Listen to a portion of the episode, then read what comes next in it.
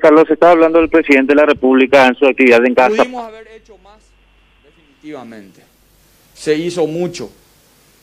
La historia hablará en su tiempo. La historia se va a escribir después.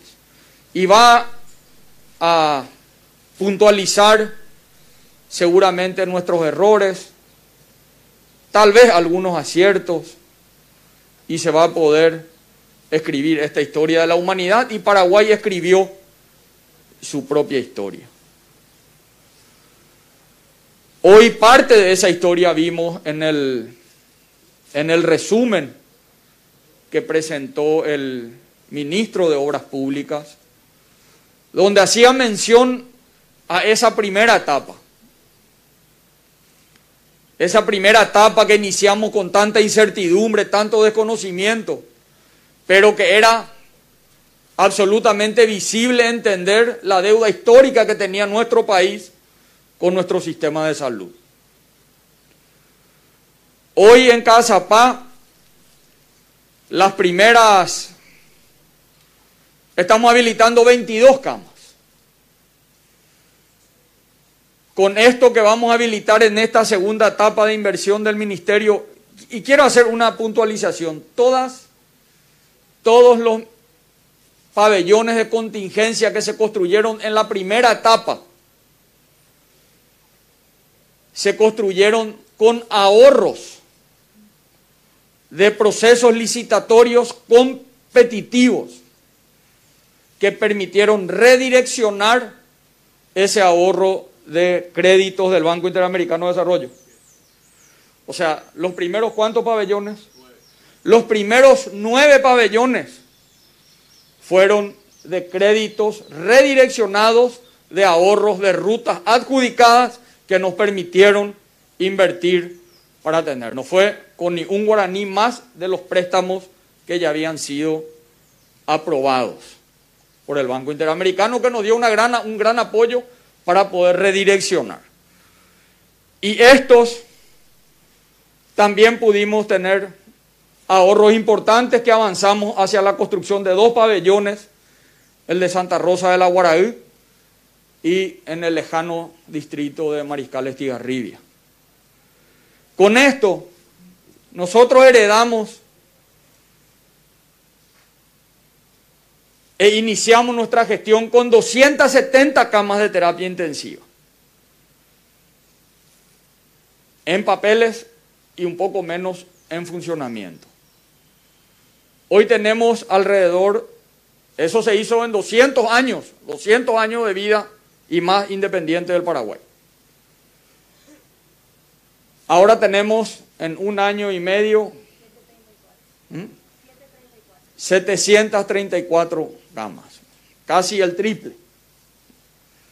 La estrategia al inicio de año fue entendiendo esta realidad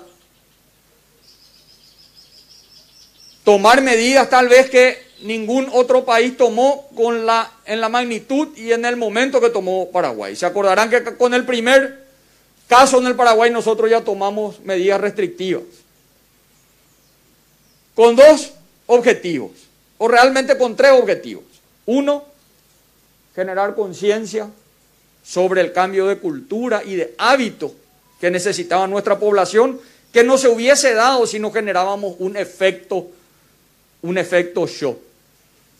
La utilización del tapaboca, el distanciamiento social, el lavado de manos.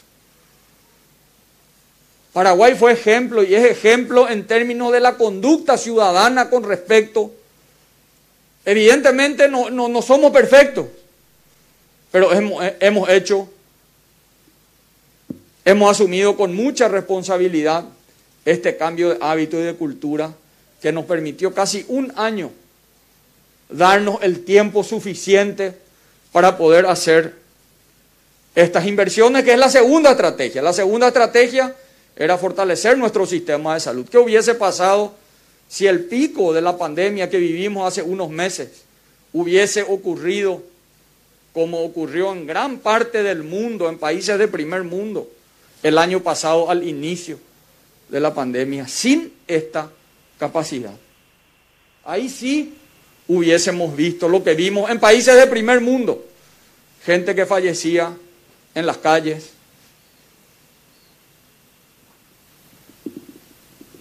E imágenes trágicas que vimos en el inicio de esta gran tragedia que nos tocó enfrentar. Y la tercera estrategia era para desarrollar capacidad a quienes quiero rendir un, y rindo constantemente un gran homenaje que es al todo el personal de Blanco. Era una, un virus nuevo, con un tratamiento diferente. Teníamos que saber en qué momento poner respirador, cuáles eran las drogas más efectivas, de acuerdo, de acuerdo a los síntomas que tenía cada paciente. Y todo eso se fue construyendo de a poco. Y Paraguay pudo vivir un proceso de concienciación mejorar nuestro sistema y capacitación de nuestro personal. Y reitero, no sé si lo hicimos bien, no sé si lo hicimos muy mal, lo único que sé es que lo hicimos de buena voluntad, con mucho coraje,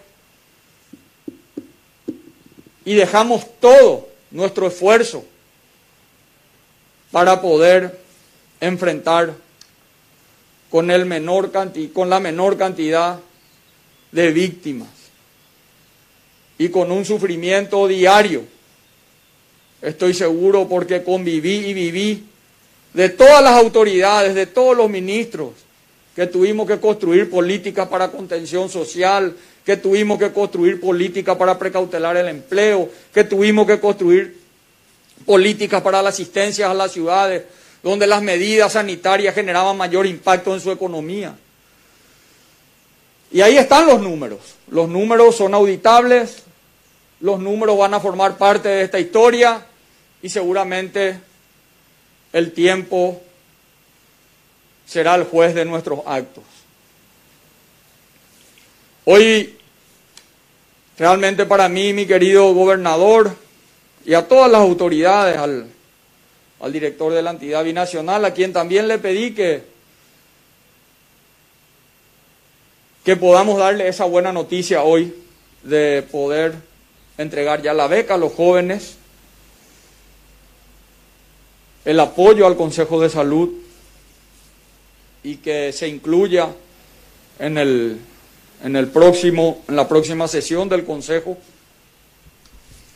la posibilidad de una inversión importante de más de 6 mil millones de guaraníes en proyectos productivos para los pequeños productores acá del departamento de Casa.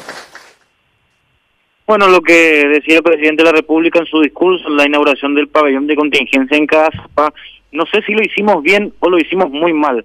Lo único que sé es que lo hicimos con buena voluntad y con mucho coraje para enfrentar la pandemia con la menor cantidad de víctimas, decía Mario Abdo Benítez Carlos. Sin vacunas.